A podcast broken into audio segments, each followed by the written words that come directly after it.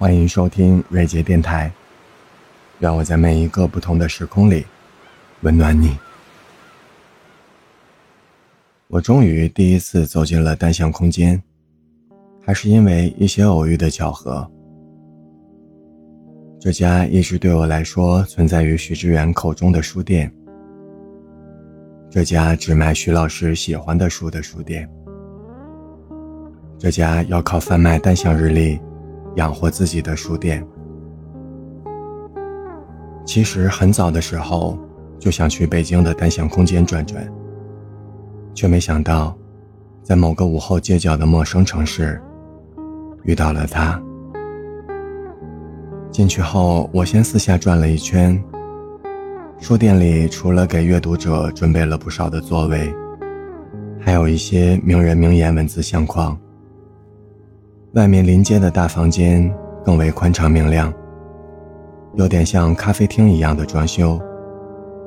可是直到我临走的时候，才发现它大体上来说，其实和其他的书店没有太大的差异。直到我突然察觉到，书店里稀少的人、特别的书，还有鬼使神差一般。出现在我眼皮底下的这本小说，被称为日本鲁迅的作家志贺直斋写的和解。这个初秋的午后，注定会变得有趣。这里不像大多数的书店，人来人往，车水马龙，反而都是一些看起来有点与众不同的脸，在独自游走着。五百平左右的空间里，算上工作人员，也不过十个人左右。这里好像也见不到当期热销书的踪影，替代他们的是记忆旅行者、暗影中的人、叹息的布雷顿角、神曲，这种看到书名都会有心头一紧的感觉。而在我去过的所有书店里，我也真的第一次在明显的转角处，看到过那本红色封面的但丁写的《神曲》，也感到体内的血液变得热烈起来。随意拍了几句王尔德、狄更斯语录之后，我一个人坐在沙发的一角，翻开那本小说《和解》，男主也好，作者也罢。是个我们有几分相似的人，更是提起了我继续读下去的兴趣。男主不爱和陌生人打交道，也从来不和别人亲近。虽然学过英文专业，但是时间久了，和外国友人的口语交流还是不那么自然。他不想做一名中学教师，将自己掌握的东西一次又一次地传授给他人。从而赚取生活费，将有限的食物分成三顿吃，过上安稳的日子。而不想这样做的理由是不想十年如一日的过活。就是这样的一个人，在一次观看演出的时候，结识了朋友年纪尚小的妹妹。在接下来的几年中，虽然在不同的场合下有过一些碰面。但也没有过多的交集。直到多年以后，那女孩出了成动人的少女，可又不知怎么，两人都在刻意的躲闪着对方似的。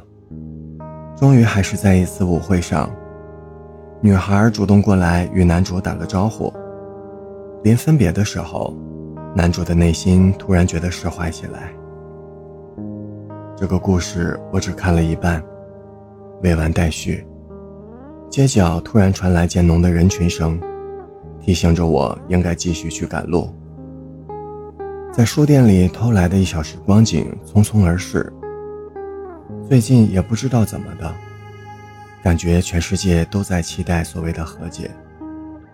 音乐平台推荐的音乐是和解，书店一进门映入眼帘的是和解。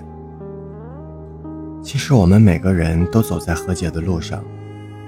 与自己，与这个世界，期盼并追寻着，可以按自己的想法和方式去走完这一生。我的心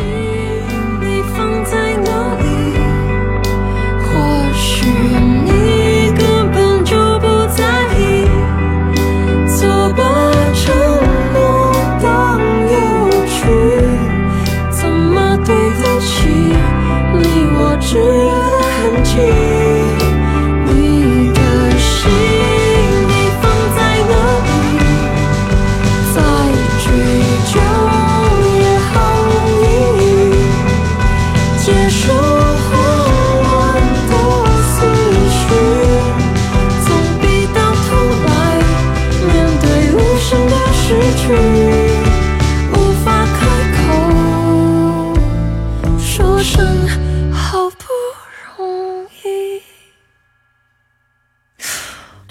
滴答小巷里的沉默里的你的手，慢热的体温，方向错了，天气预报不准雨伞忘了拿，我的手无处安放，包括我的心像旋转木马。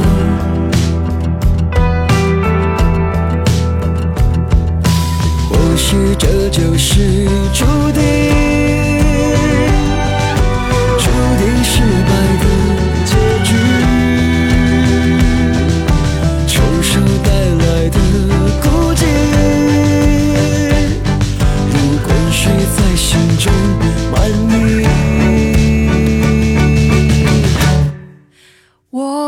的心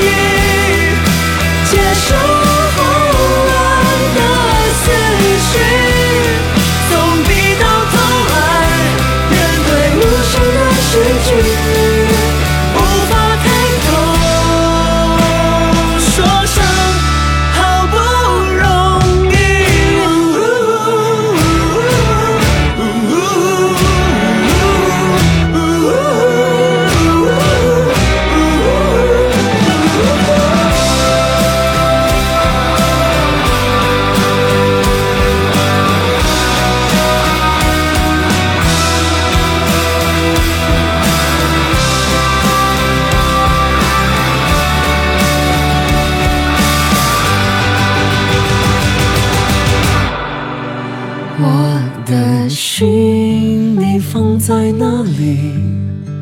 或许我也不再沉迷，结束不安的游戏，人说就可以自由自在的逃行，终于开口说声好不容易。